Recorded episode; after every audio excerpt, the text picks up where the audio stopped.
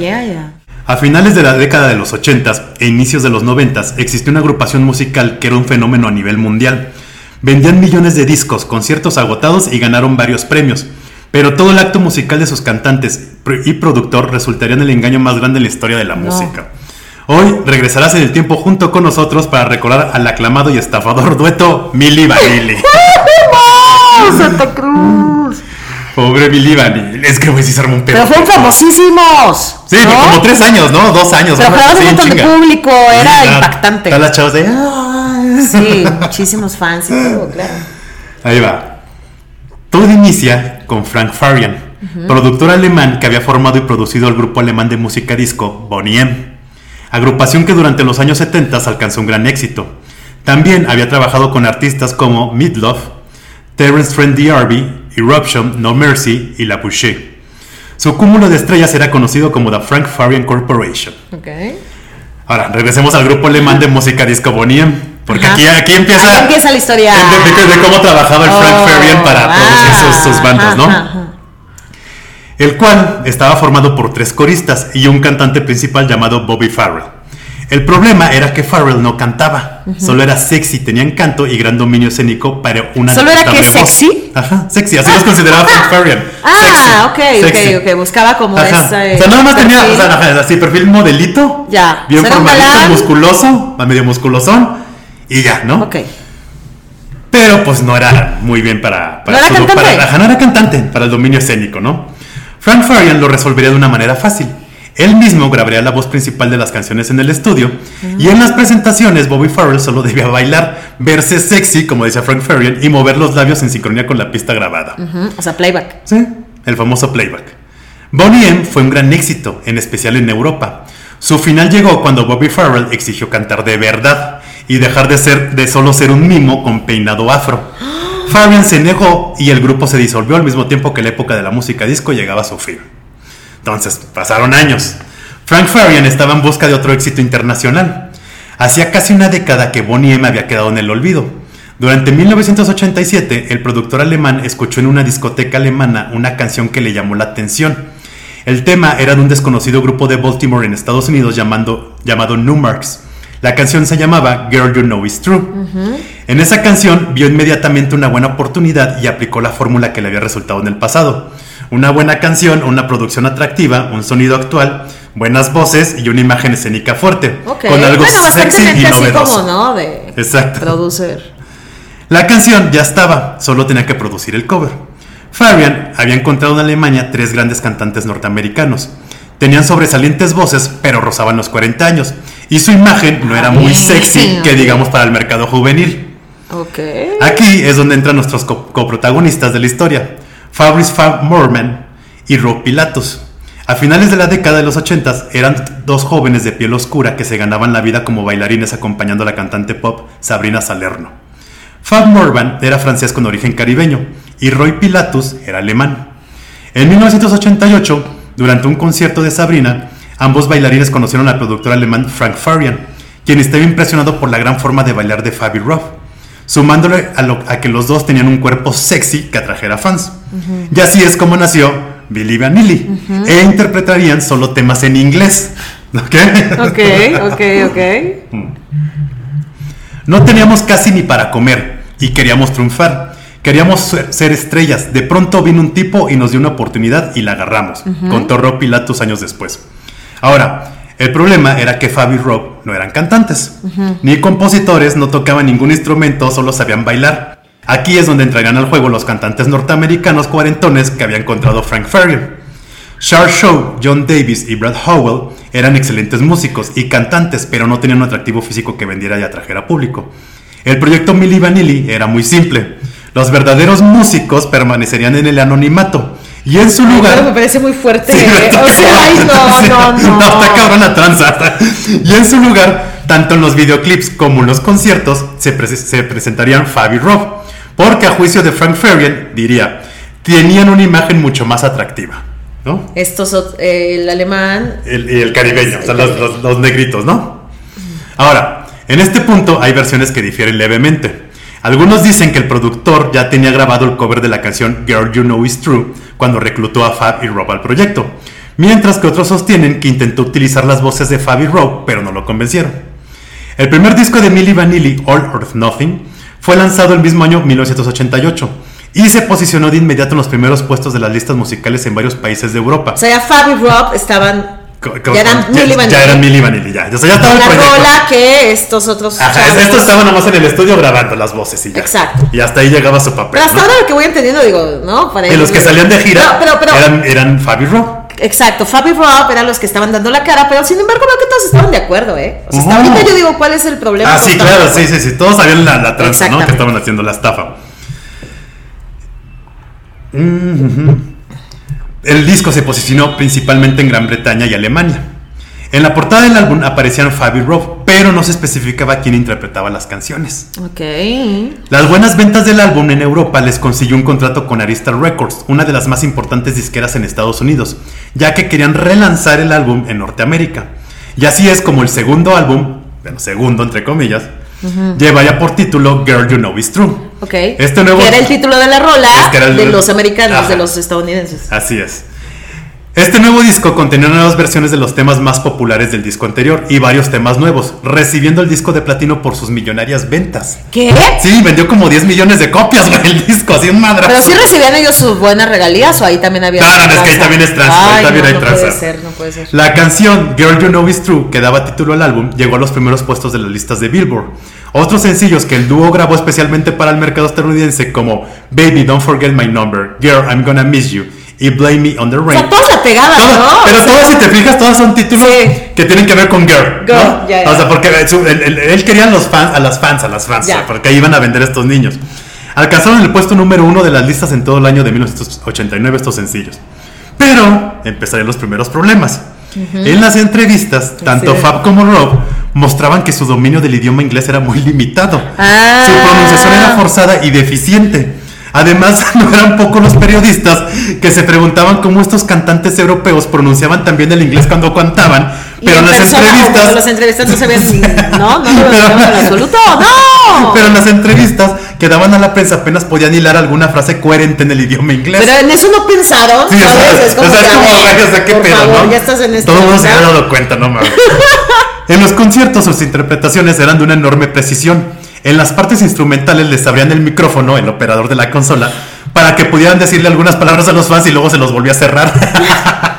No puede ser. Todo- o sea, Los dos estaban coludidos. Sí, no, o sea, si te fijas, el- o sea, Oye. toda la estafa estaba bien, bien planeada, o sea, llevaba sus pasitos y todo. Pero casi a finales de 1989 ocurrió un gran percance. Mientras el dúo presentaba sus canciones en un concierto para la cadena de televisión MTV en Connecticut, el playback de la canción Girl You Know Is True falló inesperadamente. Se comenzaron a repetir los primeros acordes y la estrofa de la canción Girl You Know Is True, You Know Is True, y así se repitió 14 ¿Te veces imaginas a más. Fabi Rob así de que it's true, it's true, it's true. Pero todo seguía normal. Los músicos hacían que tocaban y las, y las coristas hacían mímica sobre la misma frase. No, y güey, todos como si nada, ¿no? Pues sí, o sea, el show must go on. ¿Qué Las- onda? Pero aquí va lo peor. Las 18 mil personas del público. miraban- 18,000 personas. Sí, o sea, aparte de 18 mil. Ah. Miraban con sorpresa e indignación al dueto. Rob Pilatus no aguantó más la vergüenza y salió del escenario corriendo.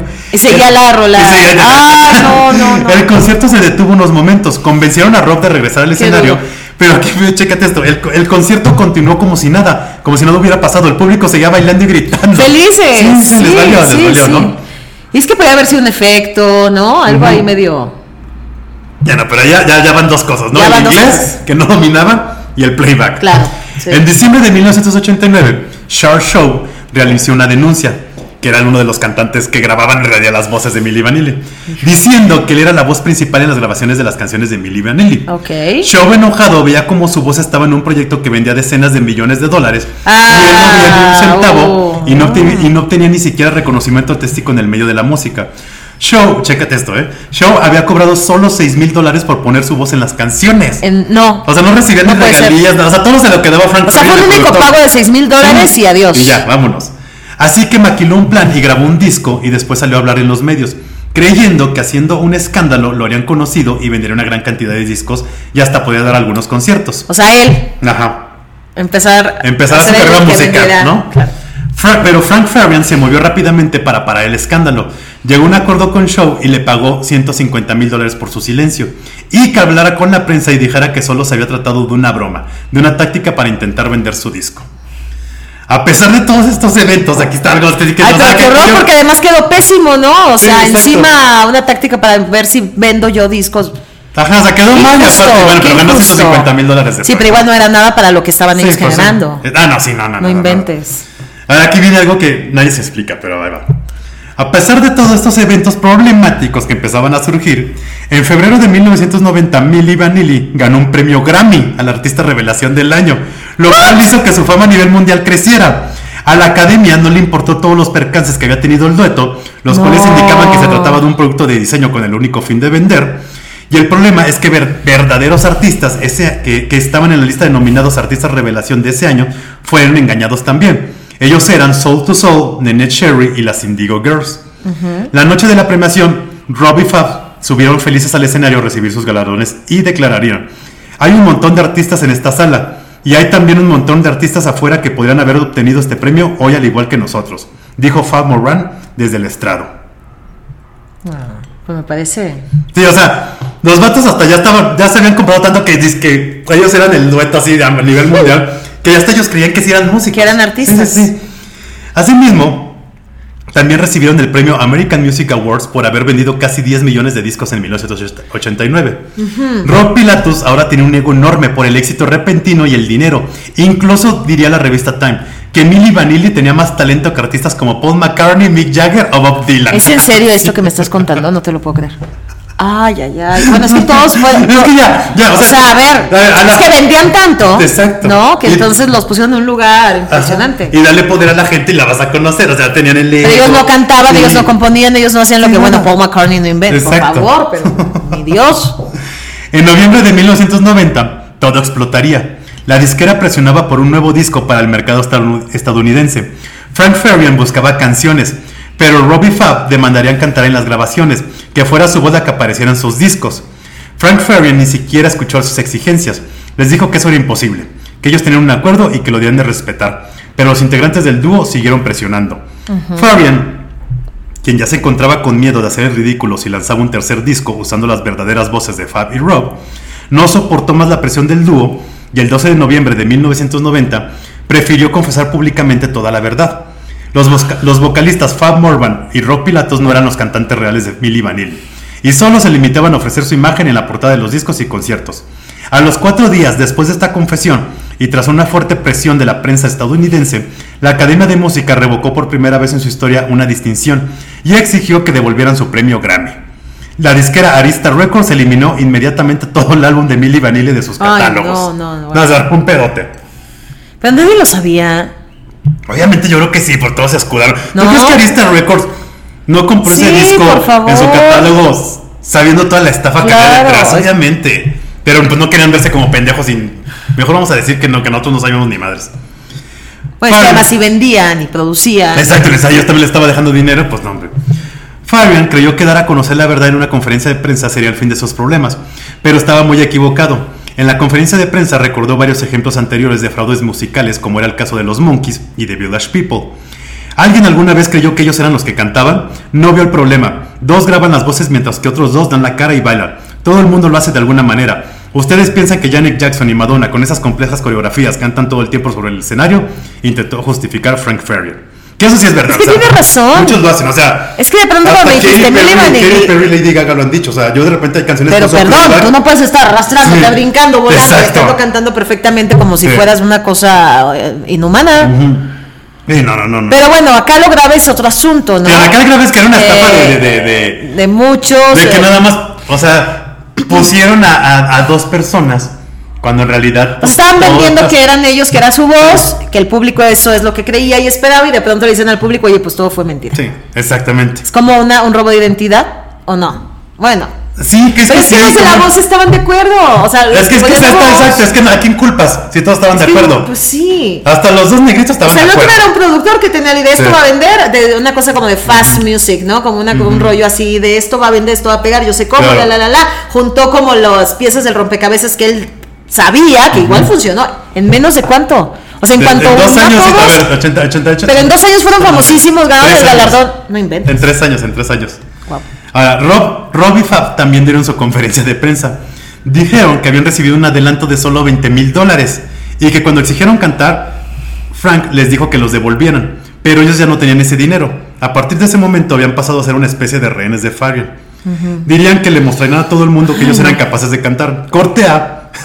Pues, se, se pusieron pone a, peor. se pusieron a cantar y a rapear delante de los cientos de periodistas ¡No!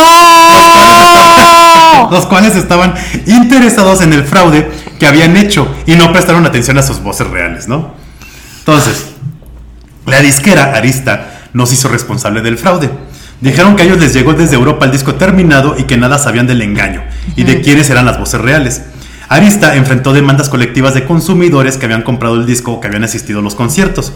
En primera instancia decidieron ¿Es en otorgar. Sí, no, se armó, se armó su, su desmadre. En primera instancia decidieron otorgarle a cada comprador del disco 4 dólares, pero eran en crédito para comprar algún álbum de otro artista de la disquera. Luego decidieron que mejor devolverían en su, to- en su totalidad el efectivo. Rob y Fab intentaron continuar y crearon el dúo Rob y Fab, pero el disco vendió solo 2.000 unidades.